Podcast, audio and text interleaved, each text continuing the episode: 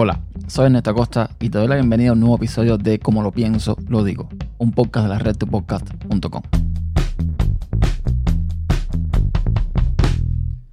Bienvenidos a un nuevo episodio de Como lo pienso, lo digo, que hace tiempo que no grababa. Y no grababa por el simple hecho de que no tengo tiempo.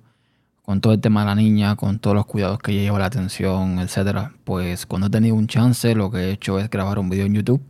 Porque en YouTube, de alguna forma u otra, siempre tengo mi dinerito que hace falta en estos temas y en estos tiempos de COVID-19. Entonces eh, voy a hacer un, un podcast cortito contando una experiencia, una anécdota, aunque tengo muchas cosas que contar, pero realmente lo que no tengo es tiempo. Pero esta es, eh, bueno, para de alguna forma eh, no perder la fe en la humanidad. Y es que hace unos días se me rompió el carro y lo que sucedió fue que la manguera del el agua que va de radiador al motor se abrió. Llevaba mucho tiempo sin cambiar y se abrió. Estamos hablando que mi carro es un Honda Accord del 99. O sea, ese carro tiene un montón de años y muchas de las partes que tienen el motor nunca se han cambiado. Desde que lo compré, yo sí le he cambiado algunas cosas que se han ido rompiendo poco a poco. Pero hay otras que han estado funcionando y realmente por cuestión de que a veces uno le pierde la pista a esas cosas, pues no la he revisado. Hacía un tiempo que cuando salía con él y iba a altas velocidades, pues se me disparaba un poco la aguja que marca la temperatura del motor. Y lo que hice fue un día, pues, revisar el radiador, cambiarle el, el líquido refrigerante, toda esta serie de cosas, pero no vi más nada. Y lo que pasó es que salí a hacer mi trabajo extra un trabajo que ya he hablado en otros podcasts sobre él. Es básicamente lo que siempre hago normalmente, pero menos horas y utilizando mi, eh, digamos, mis medios, ¿no? Mi carro en este caso. Y regresando a ese lugar, que estaba bastante lejos, por cierto, pues empieza un ruido. Yo venía por una carretera que no es muy transitada, pero se transita a muy alta velocidad, unas 75, 80 millas más o menos, y siento un ruido me pongo a revisar por aquí y por ahí cuando me fijo en el tablero, o sea, están todos los, eh, digamos, las agujas de, que controlan el, carro, me doy cuenta que la temperatura está a tope. Hago así, me arrimo a, la, orilla de la carretera y efectivamente empieza a salir humo del, debajo del, del capó, del cofre, donde está el motor. Y bueno, nada, me bajo, levanto la tapa del motor, veo que aquí está lleno de humo. Efectivamente me di cuenta de que la línea o la manguera que va al radiador al motor está rota. Y dije, bueno, esta es la mía. Eran las 7 y tanto de la noche. Ya está empezando a caer eh, la noche en sí. Y aquí pasó lo primero. Lo primero fue que un carro que venía en sentido contrario me ve, eh, la persona que venía manejando me ve y da la vuelta y se me estaciona adelante para bajar a saber que eh, para ver qué me pasaba. Era una muchacha, una mujer bastante joven, tendría unos veintipico de años, no sé. Y bueno, ahí más o menos lo expliqué. Ella pensó que era un problema de batería. Ella tenía unos cables para, para cargar batería y pensó que era eso. Entonces le expliqué que no, que no era eso, que era un poco más complejo. Y que bueno, que nada, que muchas gracias. Ella no podía hacer mucho al respecto. Entonces eh, lo que me dijo fue, mira, no puedo hacer mucho, pero al menos puedo rezar. Y yo yo realmente soy ateo, o sea, yo eh, no practico ninguna religión. Pero como yo sé que es algo muy de ellos, muy de los americanos, el tema de rezar o pedir mediante rezos, etc. Yo digo, bueno, está bien.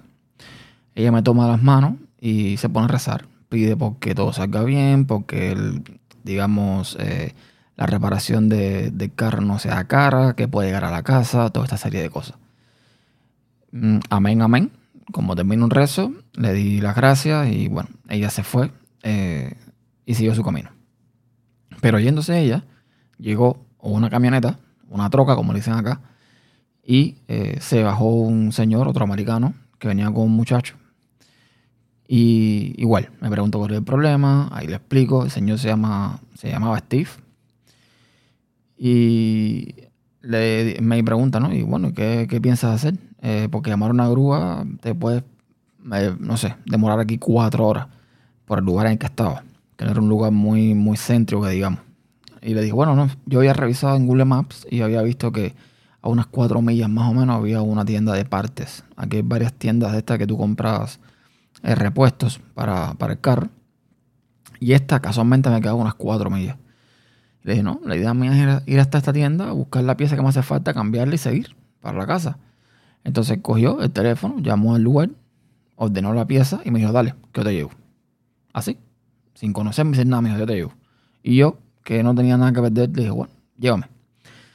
Y efectivamente, eh, fuimos hasta hasta la tienda, eh, hablamos un poco por el camino, yo con mi inglés más o menos ahí, eh, pero bueno, nos entendimos perfectamente.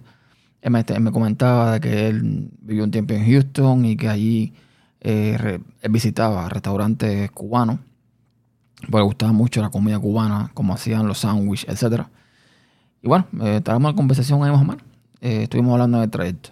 Llegamos a la tienda, compramos las partes que me hacían falta, compramos el líquido refrigerante, porque todo se había botado.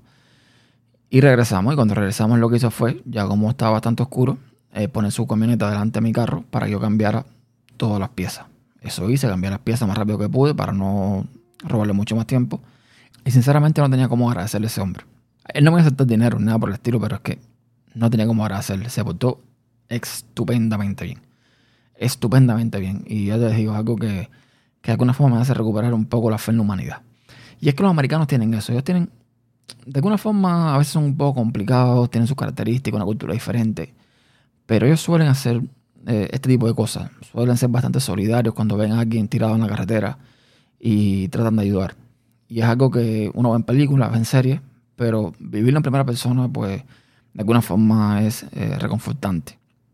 Ver que cuando tienes un problema, gente de forma desinteresada se te acercan para ayudarte a resolverlo. Con lo cual está muy bien. O sea, me encantó la experiencia. Eh, Súper agradecido con Steve. Yo no, no tengo cómo pagarle a ese señor.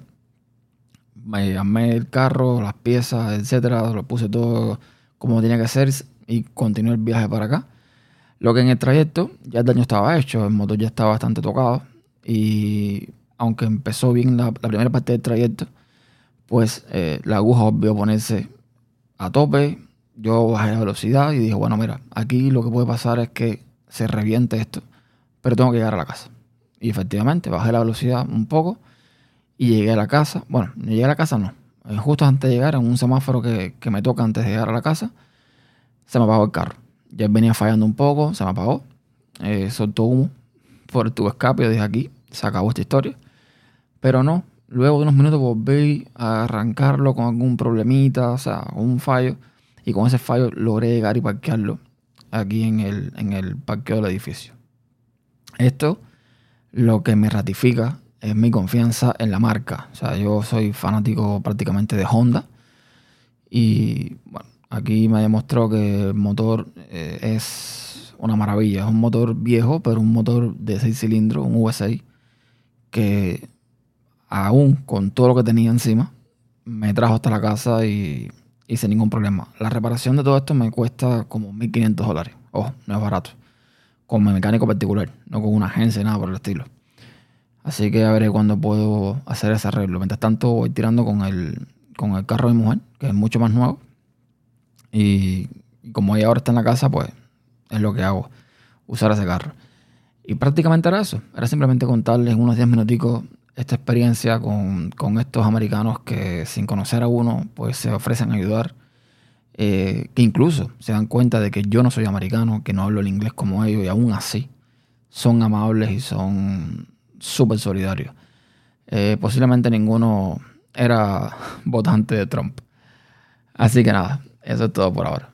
Y eso es todo. Pueden encontrar todos los episodios en tupodcast.com barra como pienso digo y todos los métodos de contacto los tienen en tupodcast.com barra contacto. Hasta la próxima.